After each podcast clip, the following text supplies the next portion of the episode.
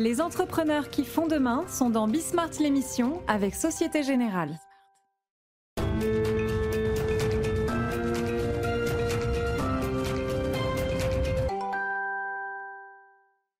Bonsoir à tous, bienvenue dans Bismart, l'émission. Aujourd'hui, on va revenir sur une semaine assez chargée. On a eu une amorce de discussion entre les services de l'État et la filière événementielle.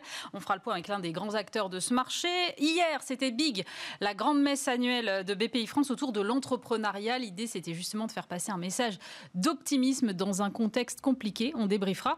Et puis, dans l'actu aussi, cette semaine, on a eu une grosse levée de fonds, encore une, vous me direz, avec Exotech, les robots logistiques qui ont levé 77 millions d'euros.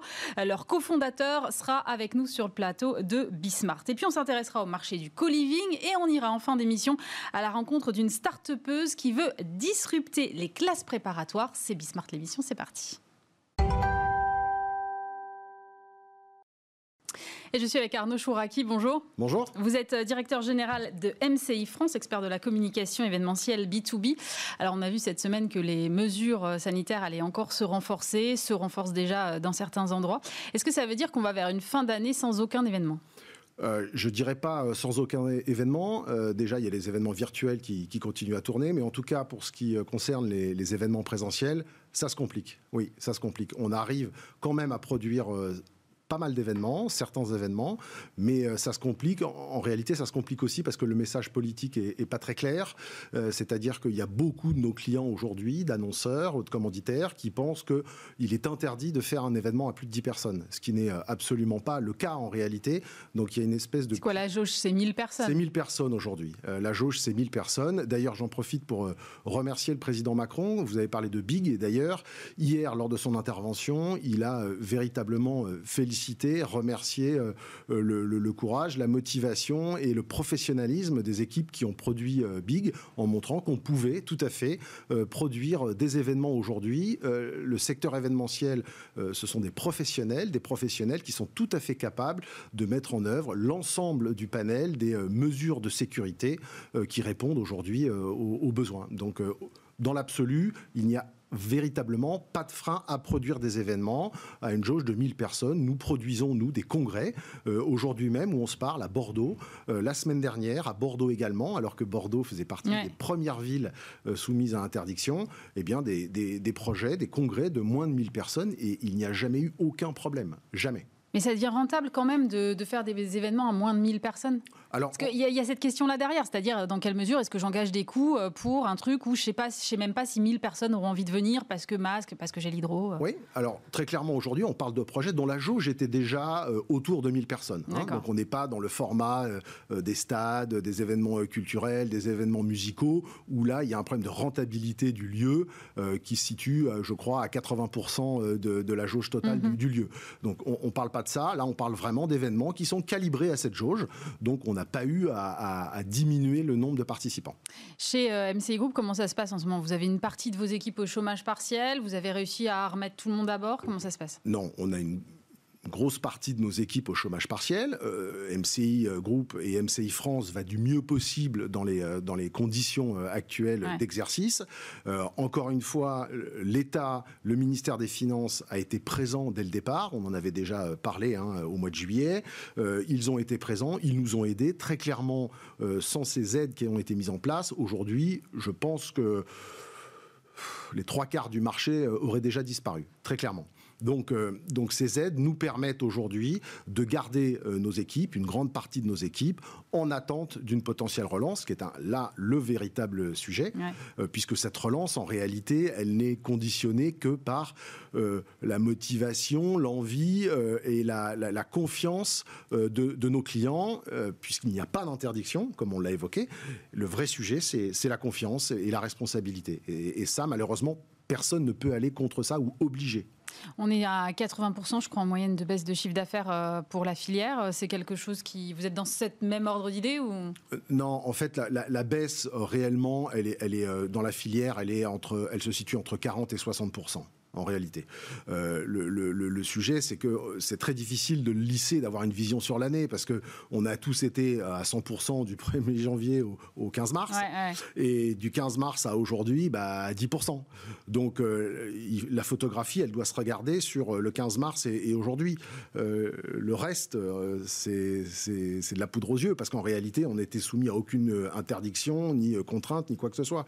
Donc le marché, en ce moment, est effectivement très, très, très, très faible est très très lent. On est, on est inquiet parce qu'on produit des événements là jusqu'à la fin de l'année, on, l'a évoqué. Chez la plupart de mes confrères, euh, comme chez nous, le sujet c'est 2021. Et là, pour l'instant, il n'y a rien qui rentre pour 2021. Non. Mais parce que on peut comprendre les boîtes qui se disent, je ne sais pas si je vais organiser un événement l'année prochaine parce que j'ai pas de visibilité non plus. Bien sûr, on les comprend. Euh, maintenant, ils vont être obligés d'organiser des événements, des événements virtuels. La problématique, c'est que, comme beaucoup de gens, euh, nos clients, les annonceurs, se sont dit allez, en septembre, ça va repartir, euh, euh, déconfinement, on sort, les vacances, et puis on va relancer la machine en septembre. On est en septembre, on voit bien que la machine, elle ne se relancera pas en septembre, mhm. qu'elle se relancera au mieux début avril. J'ai bien dit au mieux début avril. Nous, nos estimations hein, les plus optimistes, c'est septembre 2021. Donc septembre 2021. Oui, bien sûr. Donc qu'est-ce qu'on fait entre maintenant et septembre 21, sachant qu'on a des projets engagés, des projets qui ont été gagnés déjà il y a plusieurs mois, qui devaient se dérouler euh, soit en avril, qui ont été reportés euh, en septembre ou en octobre, qui maintenant sont reportés en avril ou en mai. Donc c'est des projets gagnés, avec de l'argent engagé, euh, nos clients nous ont payé des acomptes, nous avons versé des acomptes, il y a des équipes qui travaillent sur les projets. Donc la problématique que l'on a aujourd'hui, c'est Qu'est-ce qu'on fait de ces équipes euh, Aujourd'hui, on a la chance d'être accompagné jusqu'à la fin euh, du mois de décembre par le chômage partiel, euh, avec désormais, depuis hier, avec l'annonce qui a été faite hier matin, on n'est plus à 15% de reste à charge pour l'entreprise, mais le ministère des Finances a annoncé reprendre pour notre activité 100% de la charge du chômage partiel. Donc ça, c'est une excellente nouvelle.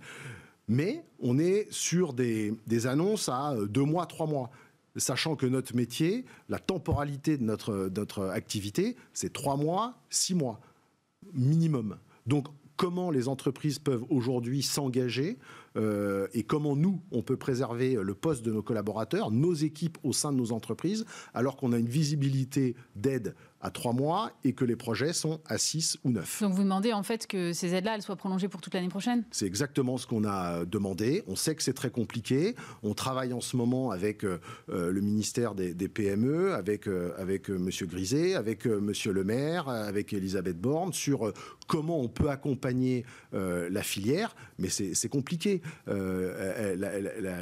La, filière, elle est, elle, est, elle, est, elle est très explosée en termes de, code APE, de, de parce qu'en fait, il y a des activités qui sont très différentes. Ça va du traiteur euh, bien sûr, bien au transporteur. Les indépendants, euh, les fleuristes événementiels, les photographes, euh, les, boîtes de sécurité, les boîtes de technique, les, installations générales, les boîtes de stand, les agences de communication événementielle comme nous, qui sommes là pour agglomérer toutes ces compétences. Mm. Donc en réalité, le scopage de l'ensemble de l'industrie est extrêmement compliqué parce que nous, nous, sommes, nous ne sommes pas réunis autour d'un même code APE. Donc c'est extrêmement compliqué à, mesurer et à chiffrer.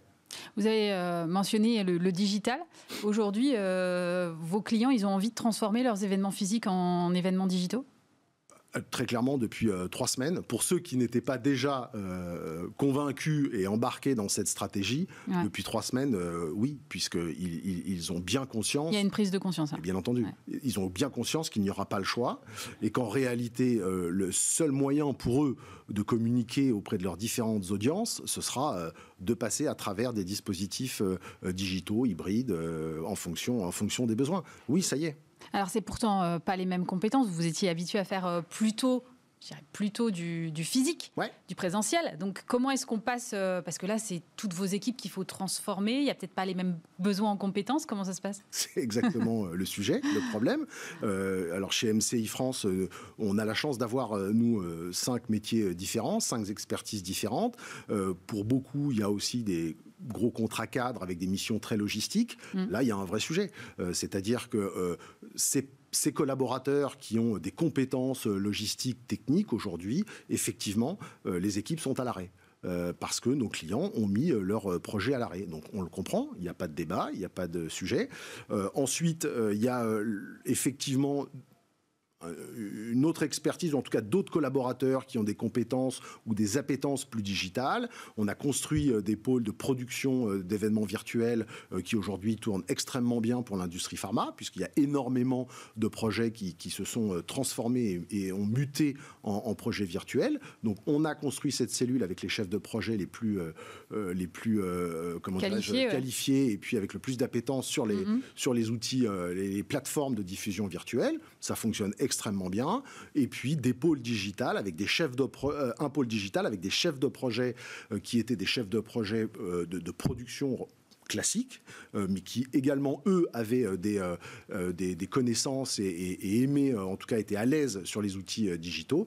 on a créé un pôle de chefs de projet digital qui, eux, accompagnent pour toutes les, conventions, les lancements de produits et tous les projets plus corporate de, de, l'agence. en fait, ça va être une opportunité aussi, quelque part. Ça, va être une opportunité. La difficulté, c'est qu'aujourd'hui, le pôle de production classique, historique, eh ben, malheureusement, il est, en train de, il est en train de se réduire parce que, parce que par la force des choses, eh bien, il y, a, il y a moins de projets. Et à l'inverse, effectivement, toute la partie conseil, accompagnement stratégique, contenu, vidéo, création, euh, est en train de, véritablement lui euh, croître parce que lorsque l'on passe d'un événement présentiel à un événement virtuel, il y a beaucoup plus de besoins d'accompagnement en contenu, euh, créa, mm-hmm. innovation et ainsi de suite. Donc oui, on est en train de pivoter de modèle, c'est-à-dire qu'il n'y a pas de, fatalité sur le fait que ben il y a plus d'événements, on va mourir. C'est pas, pas le sujet du tout. C'est euh, euh, des événements les événements sont différents, les projets sont différents, donc on doit utiliser toutes les forces de l'entreprise pour faire ce pivot, ce qu'on est en train de faire, qu'on a pratiquement achevé maintenant. Euh, malheureusement, effectivement, le sujet, c'est que ben, aujourd'hui, on a encore beaucoup de monde au chômage partiel qui ont des expertises qui aujourd'hui bah, ne, sont pas, ne sont pas demandés par nos clients de par la situation. Ça me fait penser à une campagne que j'ai vue, euh, qui a été faite par l'agence Black Lemon, et sur laquelle, en fait, on voit le président euh, Macron accrocher son sapin de Noël tout seul. Et l'accroche, c'est euh, Monsieur le Président, qu'allez-vous faire sans nous? Et ça alerte justement sur l'après-Covid dans la filière événementielle. Si on laisse aujourd'hui cette filière mourir, pour celle qui fait du présentiel essentiellement, votre crainte, c'est que quand l'activité redémarre, finalement, il n'y ait plus les talents pour, pour mettre en musique ces événements-là? Mais c'est exactement ça, qu'il n'y ait plus les talents, qu'il n'y ait plus les, agences, qu'il n'y ait plus toute la chaîne de, de sous-traitance toute la chaîne de valeur derrière. C'est exactement le sujet. Donc, euh, euh, nos discussions aujourd'hui avec, euh, avec Bercy, avec le, ministère des PME, c'est véritablement comment on arrive à scoper de façon extrêmement précise toute la chaîne de valeur pour l'aider à faire le pont entre maintenant et puis ce qu'on appelle la relance, qui sera différente ce sera très clairement, hein, c'est, on, va changer de monde, y compris dans notre profession. On ne pensait pas au début si le phénomène avait été plus court. Mhm. En réalité, si ça avait redémarré en septembre, bon ok, on a fait un mauvais cauchemar, ça repart, et puis... Euh, et puis euh, on passe à autre chose. On passe à autre chose. Mhm. Là, c'est plus du tout le cas. Euh, il y a énormément d'événements qui ne reviendront jamais. Euh, il y a plein de grandes multinationales américaines, y compris euh, françaises, qui annoncent tous les jours qu'il n'y aura plus aucun événement avec de la consommation euh, kérosène pour leur board, pour leur COMEX, pour des événements internes. Mais, mais terminé. C'est-à-dire, c'est même pas on verra dans deux ans, c'est terminé. Donc en réalité, il y a tout un pan de notre activité qui va pivoter vers le virtuel et ça restera comme ça. Mais c'est une mauvaise chose ou c'est une bonne chose? On se dit que finalement le, digital c'est aussi l'avenir. Euh, ça évite de déplacer euh, plein de monde sur des endroits. Euh, ça évite peut-être une certaine pollution, quoique. C'est pas, pas une mauvaise chose. Le, seul problème c'est que ce que l'on aurait dû vivre en 6, 8 ans. De Là, c'est de la marche forcée. De façon accompagnée, et donc en formant les équipes, en accompagnant. Eh ben aujourd'hui, on, le fait en marche forcée, d'une façon violente et avec des dégâts. Euh, des dégâts euh, parce qu'il y, a des PSE, des, plans sociaux dans toutes les entreprises de notre filière. Euh, très clairement. Chez vous aussi Bien sûr, on, s'est séparé de 9 personnes en, juillet avec un, PES de 9 personnes, mais au préalable, entre le moment, le début de la crise et la, et la comment dirais-je, le sortie du confinement début juin, Au total, c'est 42 personnes qui sont parties. Alors, arrêt des CDD, arrêt des périodes d'essai, les stagiaires, et puis, et puis ce PSE de 9 personnes. Donc 42 personnes, nous étions 150. on est obligé, on est Ah oui, ça fait presque un tiers. Ouais. Mais, mais, mais c'est pareil partout. Enfin, euh, alors euh, peut-être que certains ne veulent pas en parler, ou, euh, mais c'est pareil partout et c'est pareil chez nos clients, c'est pareil partout. On doit s'adapter au nouveau volume d'affaires et à la nouvelle expertise que ce volume d'affaires va générer. Donc c'est ce que je vous évoquais, c'est-à-dire que le, le, choc est violent. en, ce qu'on aurait dû faire en 6-8 ans, on le fait en 6-8 mois. Donc forcément, ça fait de la casse. Prochaine réunion quand là avec le ministère? Prochaine réunion euh, lundi prochain, euh, sachant qu'il y en avait une euh, hier soir, sur des sujets vraiment techniques, hein, mhm. comme je vous l'évoquais, sur le scopage de, de en gros, de, de, l'industrie, de, de, ce qu'elle représente, pour savoir comment on va pouvoir aider les têtes de pont qui vont pouvoir irriguer toute la chaîne de valeur qui est derrière. Merci beaucoup Arnaud Chouraki. Je rappelle que vous êtes directeur général de MCI France. Merci. Je suis maintenant avec euh, Patrice Béguet. Bonjour. Bonjour. Vous êtes directeur exécutif en charge de la communication et BPI France Excellence. Et justement, puisqu'on parlait d'événementiel, on va continuer. Hier se tenait Big Inno BPI Inno Génération, la grande messe annuelle de BPI France et des entrepreneurs. Rendez-vous que vous avez voulu placer alors sous le signe du renouveau des entreprises françaises. Et le thème, c'était la liberté. Je me suis dit, est-ce qu'il vit dans un monde parallèle? Pas du tout. Justement, les entrepreneurs sont des gens libres. Les patrons de start-up, les TPE, les PME, les ETI, les grands groupes. Justement, on leur a dit, entrepreneurs, offrez-vous le statut de la liberté et venez à Big. Et alors, ça a été réussi parce que ça a dû être quand même compliqué. Vous avez organisé ça, évidemment, c'est des mois de préparation. Je ne sais pas combien de personnes vous accueillez, mais ça doit être genre 6. L'année dernière, c'était 52 000 personnes. Voilà, c'est ça. Et là, euh, juste avant, euh, coup d'arrêt, pas plus de 1000 personnes. Comment ah vous avez. Euh, en, moins d'une semaine, en fait. Il a fallu tout pivoter Tout pivoter, tout passer en digital. 70 caméras de télévision sont arrivées d'un seul coup. Il a fallu tout réinventer. C'était un travail non-stop 7 jours sur 7. Surtout, comme vous le disiez très bien, Aurélie, on a travaillé depuis plus de 9 mois à l'organisation de cet événement. Alors, il a fallu tenir compte, bien entendu, euh, des mesures barrières, mm. euh, toutes les euh, mesures sanitaires, le masque, le gel hydroalcoolique partout. Et puis, ça a été un succès parce qu'on avait cette jauge de 1000 personnes sur place. a rempli 6 fois, donc ça fait 6000 personnes physiques. Dans la journée dans la journée, dans toute la journée. Donc 100% live, 400 hein. mm. ateliers et conférences en live, mais sans oublier le digital. Et le digital nous a sauvés. Pourquoi? Parce que plus de 18 millions de personnes ont suivi les 400 ateliers et conférences, les 70 speakers. 18 millions de personnes. 18 millions de personnes, ce qui est énorme. Donc c'est même c'est beaucoup mieux que ce que vous faites d'habitude avec vos 52 000 en fait. Ah mais bien sûr. En fait, ce qui s'est passé, c'est que en fait le, le Covid nous a permis de nous réinventer. C'est terrible ce que je vous dis, mais c'est un peu vrai. Et donc, euh, quand on dit libre de changer le monde entier, euh, on a été libre de recréer un événement. Et le président de la République, d'ailleurs, a dit à un moment, une de ses premières interventions, c'est-à-dire nous sommes en guerre. Vous vous rappelez de ça? Oui, bien sûr, bah oui, je et, crois que oui. Et, il va falloir se réorganiser différemment. Il va falloir penser l'événementiel différemment. Et on voit d'ailleurs beaucoup d'agences aujourd'hui, alors nous on fait tout en, direct, hein. il y a 40 corps de métiers qui travaillent mm. euh, d'arrache-pied dessus. Et en fait, euh, les thématiques du digital, les thématiques du climat, de la relocalisation ont été traitées par le digital dans tous ces ateliers, dans toutes ces conférences. Et pour nous, c'est un grand succès. Même les rendez-vous business, 16 000 rendez-vous business en digital, en one ah non, Alors ça, moi, il faut qu'on m'explique. Comment ça marche un rendez-vous? Parce qu'effectivement, Big, euh, c'est très bien parce qu'il y a à peu près tout l'entrepreneuriat français qui est là. Absolument. Et ce qui se joue, c'est ce qui se joue dans les allées, en fait, les rendez-vous entre les uns les autres. Comment est-ce qu'on duplique ça sur le digital Moi, ça m'intéresse. Vous connaissiez les, tous les desks qu'il y avait On avait une centaine de desks. Là, on en a mis 220. 220 desks dans lesquels vous aviez des, acheteurs, des chefs d'entreprise, etc. Et ils avaient optimisé tous les rendez-vous, en fait, en digital. Ils avaient un écran devant eux. Les gens étaient dans leur entreprise ou chez eux. Et en fait, on faisait un rendez-vous de 10 minutes en digital. C'est extraordinaire. c'est une organisation de dingue. Ah, mais de dingue. Qu'il a fallu rempenser, comme je vous l'ai dit, en une semaine. Pourquoi c'est possible Et donc, je voulais vraiment féliciter les femmes et les hommes de l'organisation de BPI France Génération, sixième édition, mm. parce qu'ils ont fait un travail de fou et d'arrache-pied. Je dois vous dire qu'on l'avait un petit peu anticipé, parce que durant l'été dernier, et j'étais venu en parler sur votre antenne, on avait fait le fameux Big, Tour, qui avait rassemblé également beaucoup de monde sur le digital. Donc vous avez acquis une première expérience en matière de gestes barrières et de tout ce qui s'ensuit. Absolument. À aucun moment vous vous êtes dit on annule Non. On se connaît, hein Non, au contraire, on va accélérer.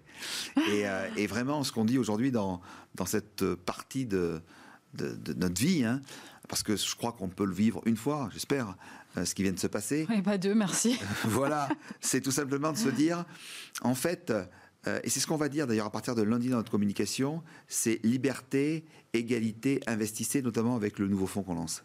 Ah justement, on va y venir sur ce fonds, mais juste pour finir sur Big, c'est le fait de ne pas annuler, c'était aussi de dire euh, aux entrepreneurs de France, on est derrière vous, quoi qu'il arrive. Ah mais ça, c'est un, signal très clair. Aujourd'hui, ce matin, tous les entrepreneurs qui sont venus, et même ceux qui étaient en digital, nous remercient du fond de leur cœur, hein, si vous voulez, de leur région. Toutes les régions sont venues. Il n'y a pas une région qui n'est pas venue. Alors, en plus petit nombre, mais ils sont venus. Et en fait, c'est ça. C'est une France unie, une France solidaire. En fait, une France qu'on aime, quoi. La France de tous les territoires. L'aventure, c'est la France.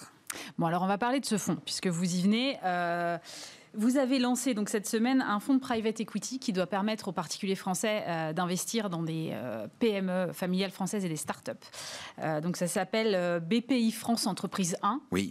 Bravo pour le nom. Mais plus sérieusement.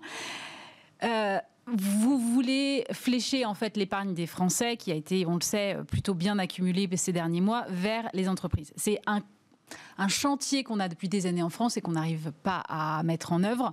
Qu'est-ce qui vous fait croire que cette fois ça a marché? Eh bien, écoutez, Nicolas Dufourc et Benjamin Paterno, le directeur exécutif en charge de l'activité fonds de fonds, l'ont fait.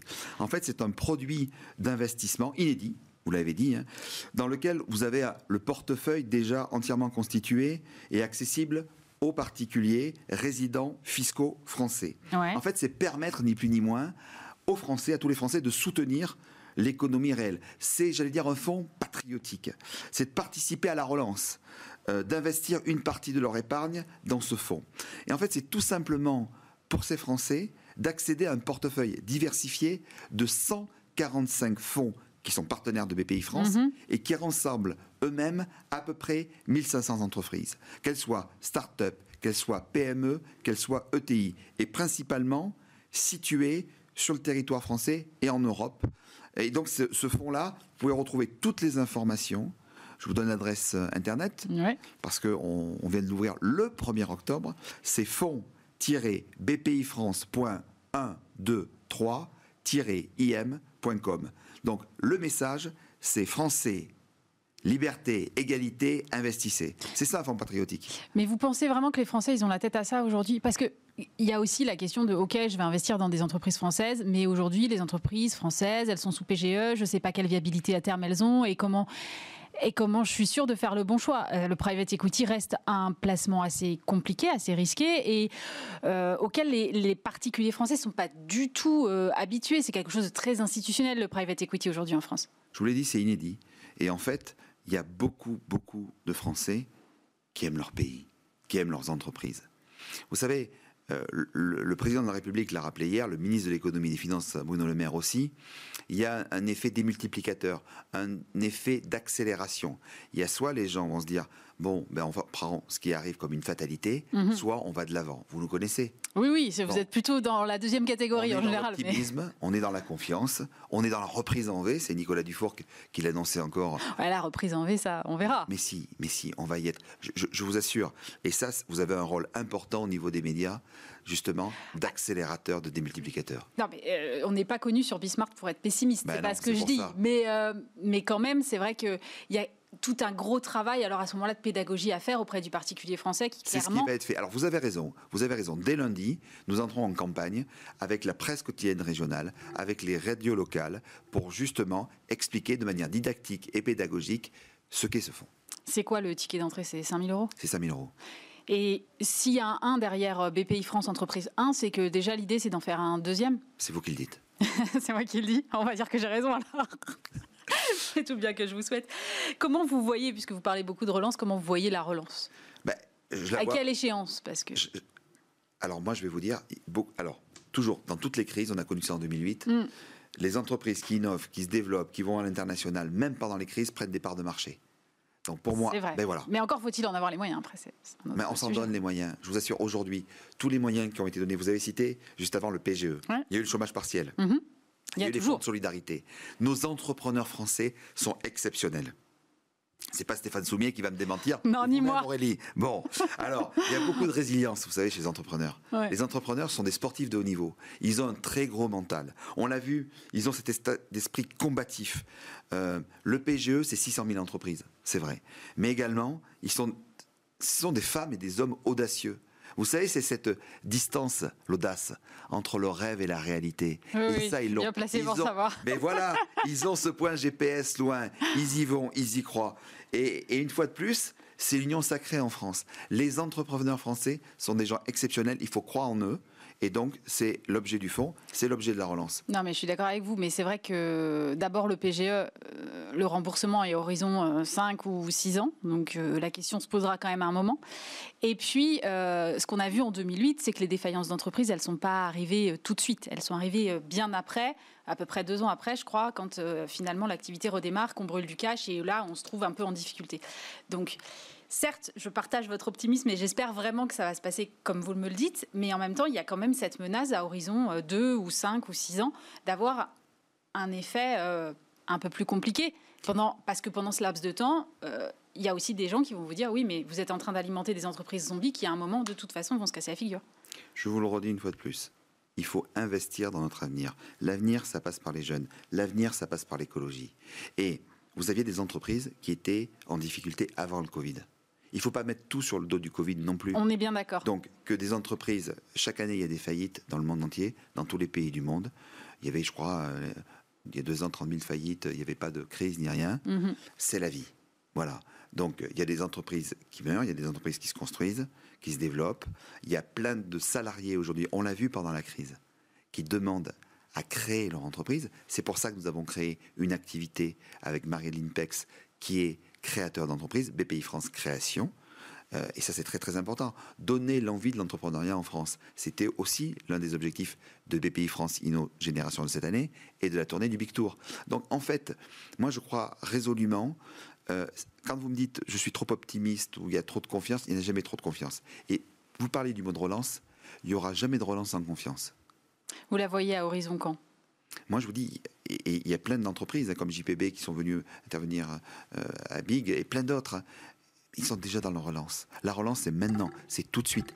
Tous les moyens financiers qu'a mis l'État sont extraordinaires pour soutenir les entreprises. Il y avait le président du Kenya qui est venu. Il y avait plus de 20 euh, pays représentés. Toutes font des affaires et, du travail et du business avec la France. Moi, moi, j'ai pas vu de crise à Big. Hein. Non, non, et c'est vrai qu'on a eu cette semaine aussi euh, côté start-up. Alors après, euh, le débat sur les levées de fonds euh, est un autre débat, mais il y a eu quand même des très très bons signaux. Cette semaine, on a eu trois levées de fonds formidables. Le patron d'Exotech sera avec nous dans un instant, mais, mais c'est vrai qu'on a l'impression quand même qu'il y a une dynamique qui repart. mais d'un autre côté, je vois les mesures sanitaires qui se redurcissent un petit peu.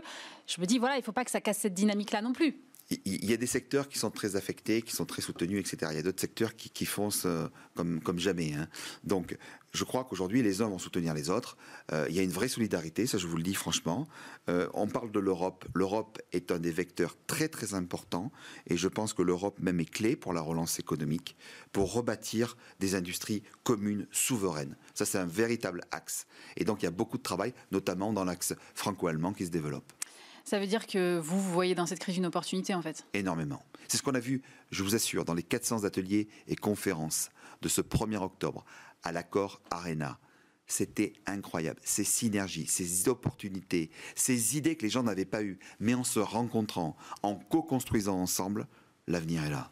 Eh bien, merci beaucoup pour ce message d'optimisme. Patrice Béguet, je rappelle que vous êtes directeur exécutif en charge de la communication et BPI France Excellence. Merci beaucoup. On marque une pause, on se retrouve juste après.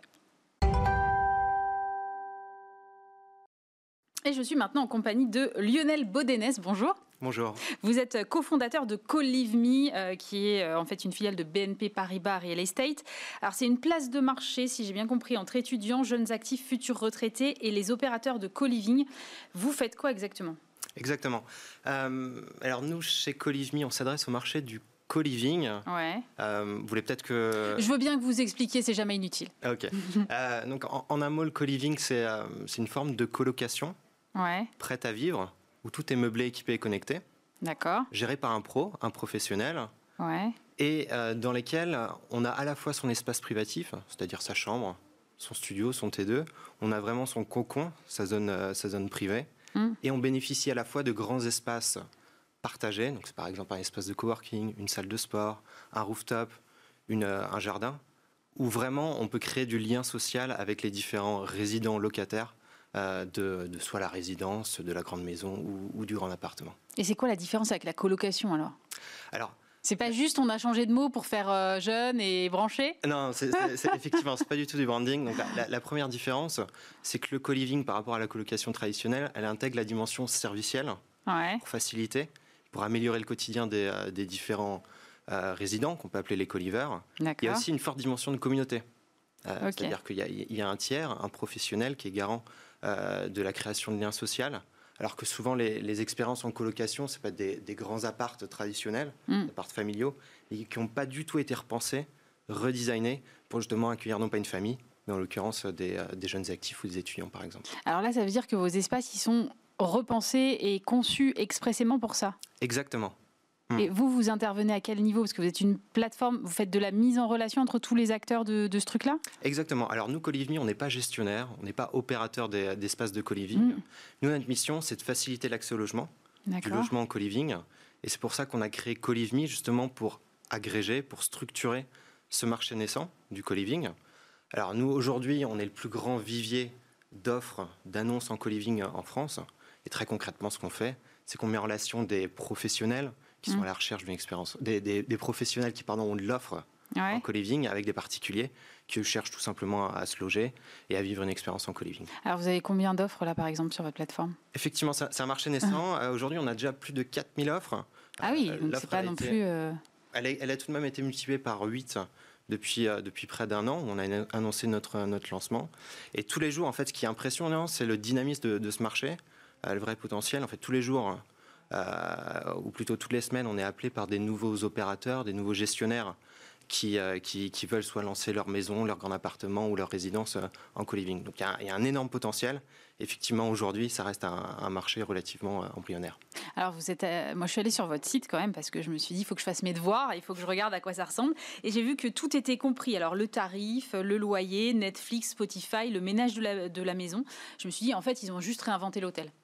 Alors, Alors en fait, c'est exactement à mi-chemin entre une colloque traditionnelle et, euh, et l'hôtellerie, où on, rajoute effectivement toute cette couche de, services. Et en fait, ce qui est intéressant euh, dans le co-living, comparativement par exemple à, la colocation de l'hôtel, c'est que là, on peut mutualiser euh, l'ensemble des différents services, par exemple le ménage dans les espaces communs, l'assurance, euh, le, Wi-Fi, euh, effectivement l'abonnement Netflix, Spotify, et ce qui permet de générer, euh, en mutualisant tous ces services, une économie mhm. de loyer que nous on a estimé de l'ordre de 15-20% par rapport à un studio seul.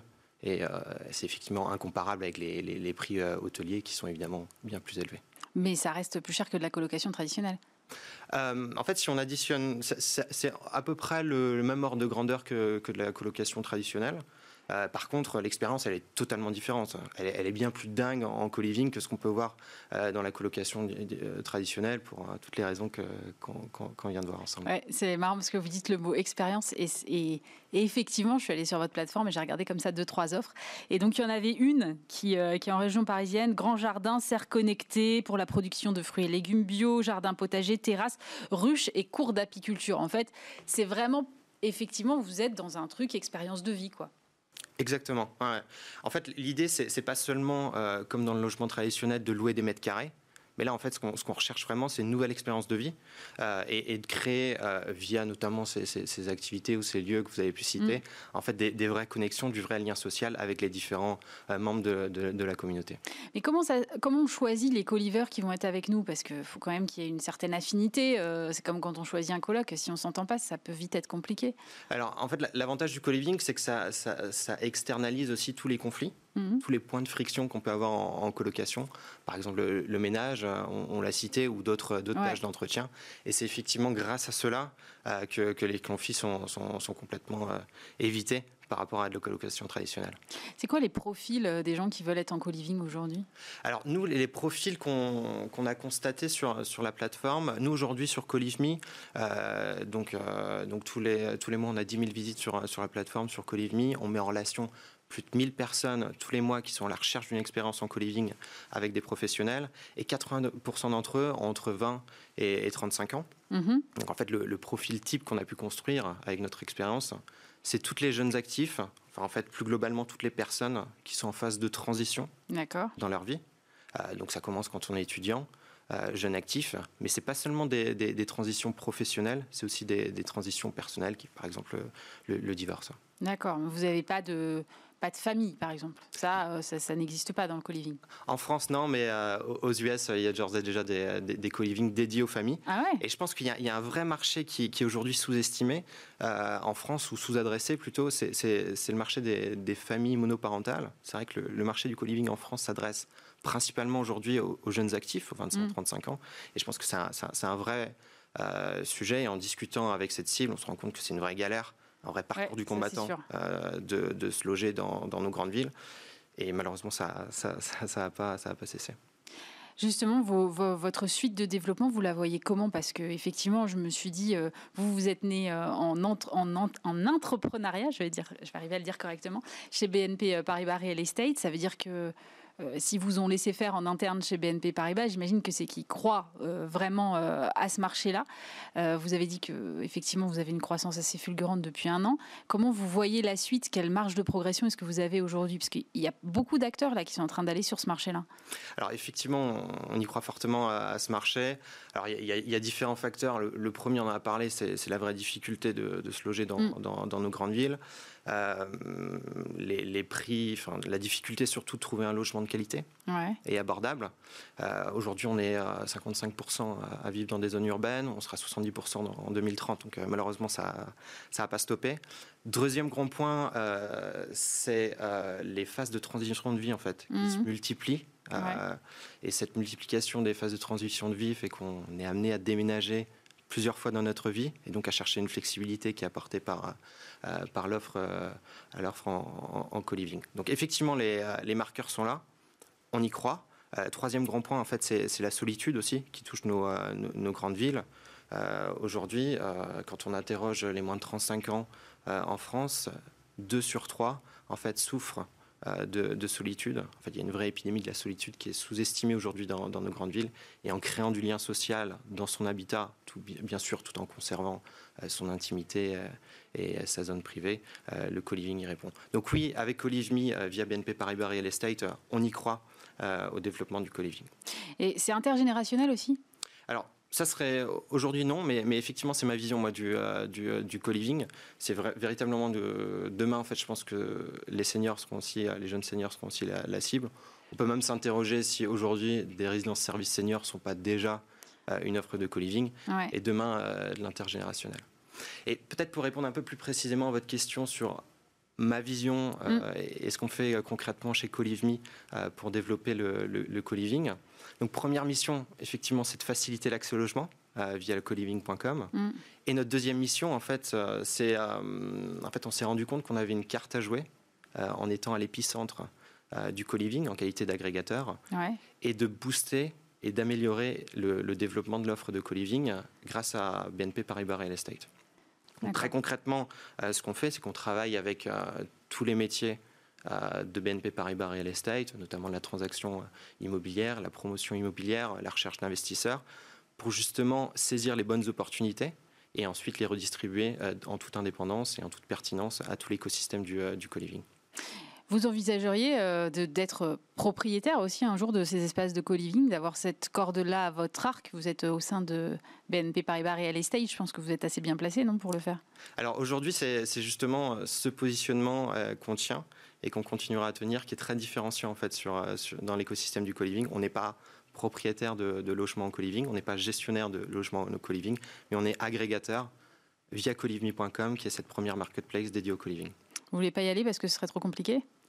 Euh, c'est juste que c'est pas c'est pas, notre stratégie, et euh, en fait c'est pas notre stratégie de créer un énième propriétaire d'espace en co-living c'est pas notre stratégie de, de, créer un énième opérateur nous, la différenciation, on, la voit euh, de par la marketplace. Le Covid, ça a eu un impact ou pas? Parce qu'on a beaucoup parlé justement des gens qui cherchaient des espaces plus grands, et c'est une façon aussi de trouver des espaces plus grands. Alors le, le, COVID, le Covid-19, nous ce qu'on a constaté, c'est un fort impact, mais positif pour le développement du co-living. Mm. Alors, premier point, c'est qu'on est allé interviewer des, utilisateurs en, co-living, donc des, résidents, et en fait, ils ont tous vécu de très beaux jours. Pourquoi? Parce qu'ils pouvaient bénéficier des, espaces communs, des extérieurs, jardins, rooftop, etc. Euh, ce qu'on a constaté aussi, c'est que les gestionnaires de logements en co-living ont été très dynamiques, voire même proactifs, c'est-à-dire qu'ils ont mis en place des mesures de sécurité euh, pour garantir l'autonomie des, différents résidents. Mhm. Deuxième point, en fait, on parle tout de même de communauté, d'espaces communs. Euh, ils ont bien insisté sur les gestes barrières, euh, ils ont intensifié par exemple l'entretien, le ménage. Mm, mm. Certains d'autres ont, rajouté des services tels que la livraison de, repas. Et je pense que le deuxième point aussi, c'est euh, dans, dans, cet environnement de télétravail généralisé, euh, en fait, dans un espace de co-living, bien souvent, en fait, on a un espace dédié pour travailler. Alors que beaucoup d'entre nous ont des expériences assez frustrantes de devoir bosser dans, son petit studio. Là, on a vraiment un espace de coworking dédié au sein même de son espace de vie, la plupart du temps. C'est très intéressant. Et le troisième point, euh, c'est en fait les taux d'occupation qu'on a pu constater euh, durant le, durant le, Covid-19 euh, dans le co-living. En fait, c'est une petite baisse de 10-12% qui provient essentiellement de quelques départs anticipés et d'un gel par sécurité des nouvelles entrées c'est incomparable à ce qu'on peut voir aujourd'hui dans le milieu hôtelier, où les taux d'occupation sont à proche de zéro.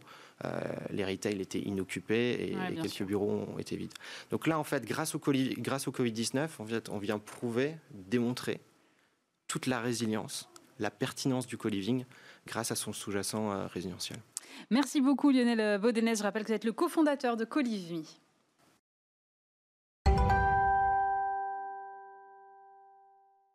De retour dans Bismart l'émission, nous sommes maintenant avec euh, Romain Moulin. Bonjour. Bonjour. Vous êtes CEO et cofondateur d'Exotext, une start-up lilloise qui fait des robots logistiques et vous venez de boucler un tour de table de 77 millions d'euros.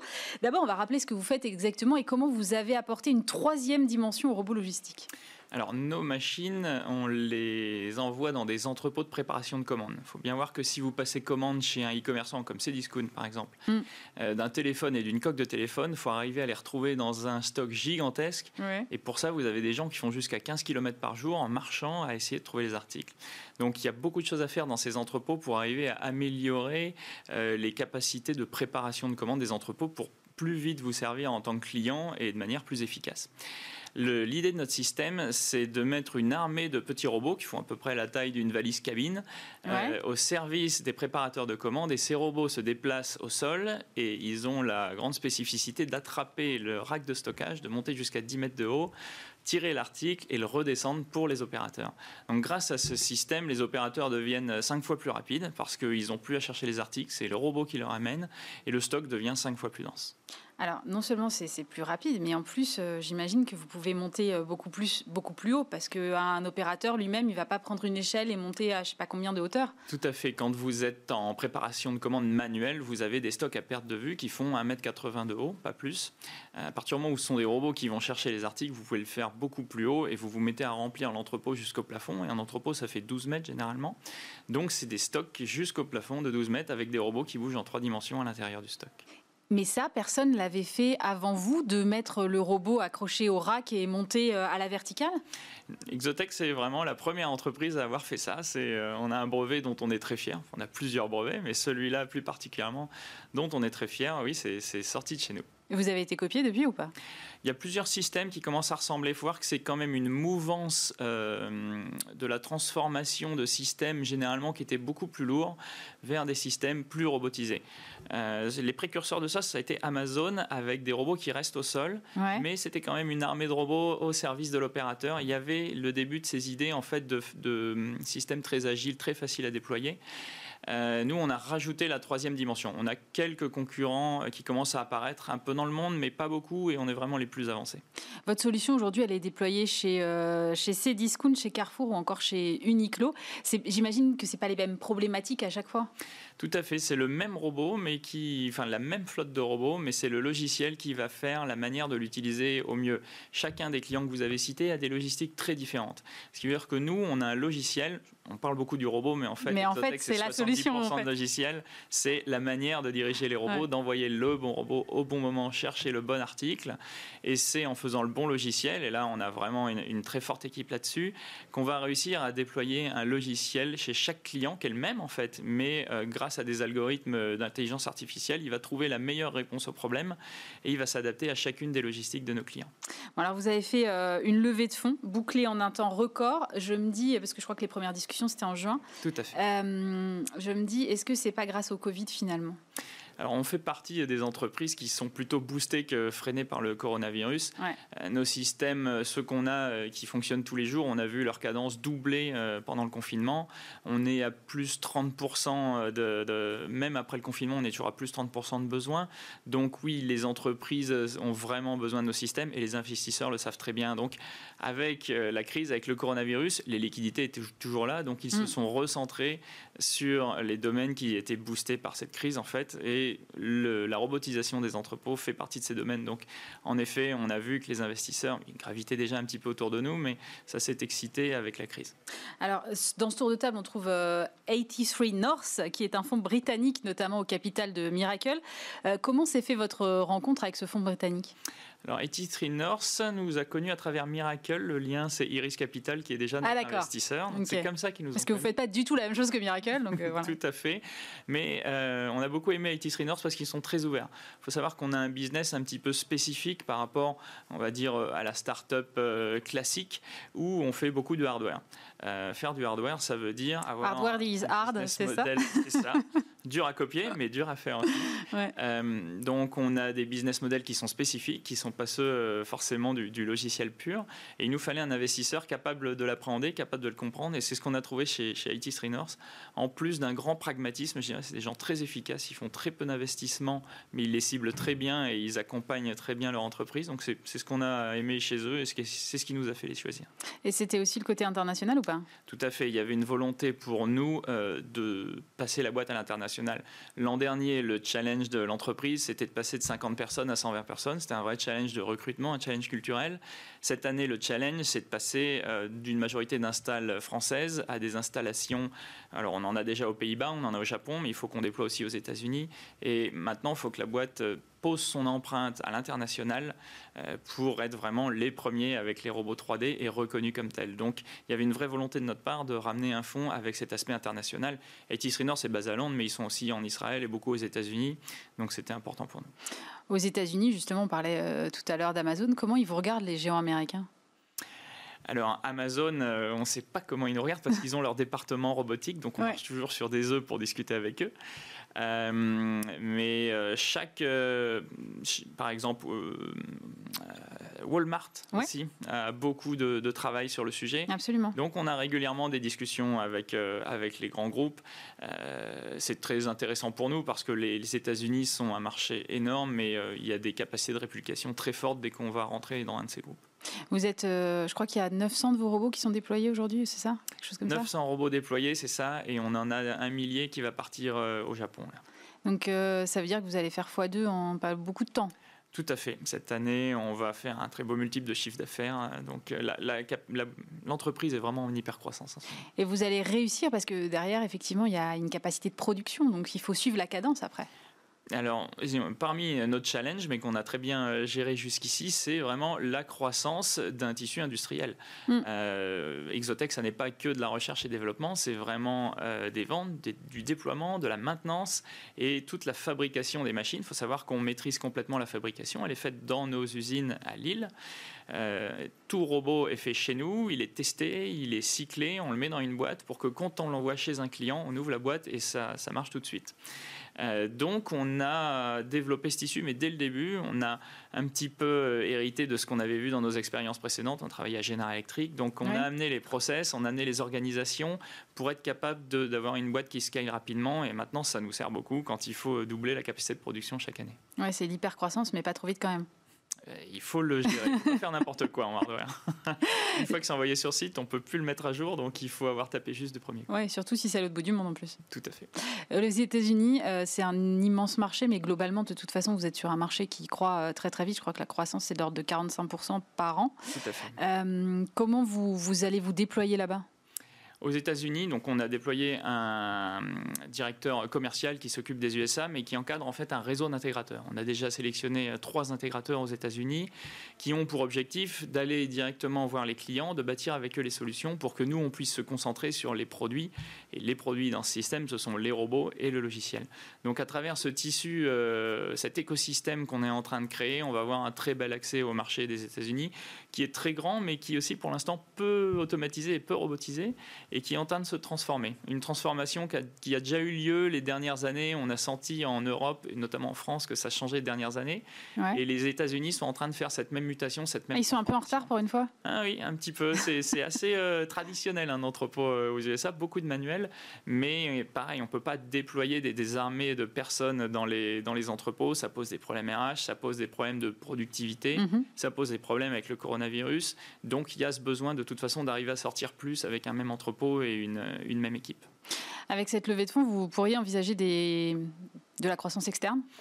Tout à fait. On a deux, on a deux axes en fait. À la fois continuer à, développer des produits qui permettent, en les agglutinant au Skypod, en fait, de faire un entrepôt euh, complet. Mhm. Euh, on a des clients, ils nous demandent quelle solution on leur offre pour, pour robotiser leur entrepôt. C'est pas juste pour la préparation de commandes. Donc il y a ah oui, c'est d'aller plus loin. Tout à fait. Il y a des technologies qu'il faudra qu'on rapporte. Certaines, on va les faire nous-mêmes. Certaines, on les récupère à l'extérieur. Ça, c'est un premier point. Et l'autre point, c'est de la croissance commerciale qui peut aussi passer par de la croissance externe. Donc ça va faire partie des sujets euh, des prochains mois et prochaines années. Qui vont être donc euh, bien chargés, si je comprends bien, pour revenir à 833 North, qui est donc au capital de Miracle, je le disais, Miracle qui a, levé, euh, qui a fait une levée de fonds record cette semaine et qui est donc passé au stade de licorne. C'est vous la prochaine? On espère. J'ai tendance à dire que la licorne n'est qu'une conséquence. Si on exécute le plan, si comme on le pense, on crée une, la meilleure boîte de robotique pour les entrepôts, on en sera une, mais ça n'en sera qu'une conséquence, c'est pas un objectif. Votre objectif, c'est quoi alors? C'est d'être euh, leader mondial des entrepôts robotisés? Tout à fait. Il y a quelques leaders mondiaux des entrepôts, j'ai tendance à dire automatisés. Euh, des, boîtes très industrielles, très classiques, qui ont des machines très performantes, mais qui ont tendance à mettre beaucoup de mécanique et moins de logiciels. On a une nouvelle manière de faire, on passe beaucoup moins de temps sur site, on essaie d'en faire un maximum chez nous, on fait des systèmes plus agiles, et je pense qu'il y a la place pour créer un de ces acteurs-là, un acteur de référence mondiale, mais qui fait de la robotique plutôt que de l'automatique. C'est notre objectif. Merci beaucoup Romain Moulin. Je rappelle que vous êtes CEO et cofondateur d'Exotech. Merci beaucoup. Merci beaucoup.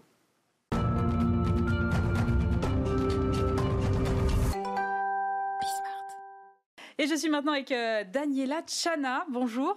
Bonjour. Vous êtes CEO de Bismart-Edu. D'abord, avec une boîte qui s'appelle Bismart, j'étais un peu obligée de vous inviter, non? Alors, j'ai vu que vous aviez créé plusieurs startups avant celle-ci. Racontez-moi, avant qu'on parle vraiment de ce que vous faites euh, au sein de Bismart-Edu, quel est votre parcours à vous? Euh, déjà, à la base, moi, je suis d'origine camerounaise, mhm. donc je suis immigrée en France pour des études. J'ai eu une bourse d'excellence qui m'a permis de continuer mes études en France. Ou par la suite, j'ai fait un doctorat en mécanique. J'ai eu l'occasion d'enseigner en école d'ingénieur. Et je me suis rendu compte des inégalités qui existaient dans le système éducatif. C'est comme ça que l'idée de créer Bismart est venue. D'accord. Et donc aujourd'hui, concrètement, chez Bismart, c'est une solution pour aider les étudiants à préparer les écoles, euh, les grandes écoles, c'est ça? Pour faire simple, c'est la première classe préparatoire scientifique à distance. Donc on a un système de prépa. Mhm. qui permet aux étudiants en fait de régions, de quartiers, de préparer les concours d'élite tels que Polytechnique, euh, Centrale, euh, l'ENS, pour leur permettre en fait aussi de d'intégrer ces écoles-là. Alors comment vous faites? Ça, ça fonctionne un peu comme le CNED, c'est tout est en ligne? Non, ce sont des vrais cours en fait. C'est comme des cours euh, en présentiel. Donc on a des salles de classe, on a des élèves, on a des, des, professeurs, on peut échanger avec nos camarades de classe, on a un emploi de temps. Donc vraiment c'est comme une vraie salle de classe. La seule différence c'est que tout est à distance. Comment vous recrutez vos professeurs?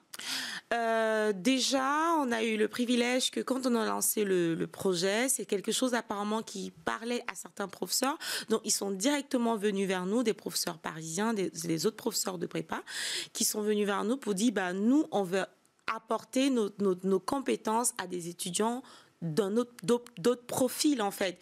Ils ont dit on on veut pouvoir voir d'autres étudiants intégrer ces écoles. Et par la suite, après, effectivement, on regarde le CV, on regarde le parcours et la motivation. Il y a un point important, c'est qu'il y a aussi les étudiants euh, qui, qui, donnent leur point de vue sur le professeur. Ah oui, donc vous avez un vrai feedback derrière. Comment est-ce que vous avez mis en place cette solution? Parce que j'imagine que ces professeurs-là, ils sont à un certain salaire, il faut les rémunérer probablement. Et, pour une start-up, c'est compliqué. Comment est-ce que vous faites pour finalement proposer quelque chose qui soit peut-être pas aussi cher qu'une vraie, une vraie, une traditionnelle prépa euh? Il faut voir en fait que nous on est déjà une start-up sociale et solidaire. Donc, on travaille beaucoup avec les collectivités, les organismes, de, les fondations, en fait, mm-hmm. qui subventionnent, qui accordent des bourses aux étudiants qui sont inscrits chez nous. Et Également, au sein de Bismarck, on a mis un, système de cagnotte où 10%, de 10 des cours dispensés par les professeurs ne sont pas rémunérés. Donc, ils acceptent déjà cela lorsqu'ils commencent les cours chez Bismarck et Du pour pouvoir, en fait, construire avec ce, je peux dire, cette cagnotte, mm. des bourses pour les étudiants en situation financière difficile. Vous euh, avez mis en place cette solution pour euh, un peu gommer finalement les inégalités qu'on peut, qu'on peut voir euh, un peu partout. Est-ce que c'est aujourd'hui un objectif que vous pensez atteindre? Parce que c'est un gros, gros challenge aussi. Donc, comment est-ce que vous, est-ce que vous êtes obligé de sélectionner les étudiants? Est-ce que vous avez trop de demandes? Comment ça se passe? Il y a des demandes on sélectionne aussi les étudiants parce que c'est un parcours quand même un peu euh, élitisme. Donc, il y a des étudiants qui ont les capacités, qui, qui montrent qu'ils ont la détermination. Donc, on regarde le dossier de l'étudiant qui candidate chez nous. Et si c'est que le, candidat, en fait, il correspond à nos critères, effectivement, il est pris. Il faut également voir qu'il n'y a pas que ce parcours chez Bismarck Edu. Il y a également ce qu'on appelle euh, la remise à niveau scientifique qui est ouverte. Euh, cette remise à niveau est ouverte, en fait, à tous ceux qui veulent se reconvertir dans un milieu, dans un parcours d'ingénierie, dans un parcours STEM, comme on le dit, sciences, ingénierie, mathématiques, informatique. Et généralement, c'est ouvert en fait à des gens qui, voilà, sont en reconversion, qui ont décroché un peu depuis depuis un certain bout de temps, qui ont parfois plus de 37 ans et qui décident en fait de reprendre les bancs de l'école pour pouvoir euh, avoir en fait le, le, le, je peux dire, le boulot de leur rêve en fait. Vous les accompagnez d'une façon particulière ou finalement vos méthodes ce sont les mêmes que dans des prépas classiques? Il faut voir quand même que l'approche est un peu différente. On utilise en fait plusieurs approches pédagogiques, on essaye de, de, coupler en fait plusieurs techniques d'accompagnement. Il y a des MOOC, il y a de l'interactif, il y a, il y a de, du e-learning et derrière on se fait aider par de l'adaptive learning également qui sont des algorithmes d'apprentissage personnalisés qui permettent à des jeunes en fait de pouvoir rattraper le niveau, ou bien d'être en contact avec euh, euh, des outils ou bien des contenus adaptés à leur niveau. Vous arrivez à faire raccrocher des élèves qui étaient en décrochage et qui peuvent ensuite avoir accès à des grandes écoles, c'est ça que vous êtes en train de me dire Oui, c'est ça. C'est exactement ce que je suis en train de vous dire. Et ce sont des profils qu'on a chez Bismarck Edu. Et comment euh, comment c'est possible? Parce qu'en général, les élèves qui ont décroché pour les années aux grandes écoles, la marche, elle est très très très haute. Parce qu'on se rend compte, en fait, on s'est rendu compte que le décrochage, déjà, c'est psychologique.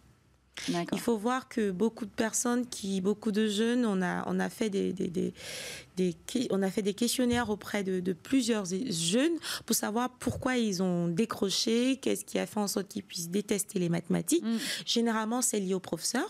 Oui. Euh, je vous dis 80% des réponses qu'on a reçues, c'est lié au professeur. Donc, quand on a un professeur déjà qui ne donne pas envie d'apprendre une matière, c'est normal qu'on se décourage. Donc déjà, il y a ce côté de transmettre la passion d'une matière. à mm. l'étudiant et aussi il faut être patient parce qu'il faudrait pas il ne faudrait pas avoir une pédagogie identique pour tous les étudiants. Il faut savoir que chaque étudiant est est, unique. Est unique, mm-hmm. exactement, c'est le mot que je cherchais. Et il faudrait donc savoir comment s'adresser à cet étudiant pour que lui, il puisse avoir le niveau requis bien puisse avancer dans ses études. Combien est-ce que vous avez accompagné d'étudiants aujourd'hui? Depuis la création de Bismart Edu, on a près de 400 étudiants accompagnés. Il faut voir en fait que vraiment c'est venu comme ça parce qu'on est tout petit, mais on, on a en fait euh, des organismes voilà qui nous apportent euh, un certain nombre d'étudiants. Après euh, et donc ça fait en sorte qu'on grossit un peu plus vite que prévu. et donc aujourd'hui on est sur le point en fait de de vraiment augmenter ce taux en recrutant beaucoup plus de professeurs parce qu'aujourd'hui, on est un peu limité en termes de professeurs. Et donc, on souhaite en recruter beaucoup plus pour pouvoir prendre, euh, ouvrir plus de classes dans, dans nos différents parcours. Et votre taux de réussite? Notre taux de réussite, 96% au concours. Il faut voir qu'on accompagne également les étudiants pour le baccalauréat. Donc, au baccalauréat, on est toujours à 100%, mais ce n'est pas la réussite du baccalauréat qui nous intéresse, c'est le taux de mention et, de mention très bien. Il faut voir que depuis qu'on a lancé, on est à notre troisième promo, on, est, on a quitté de 80 à 92% de mention.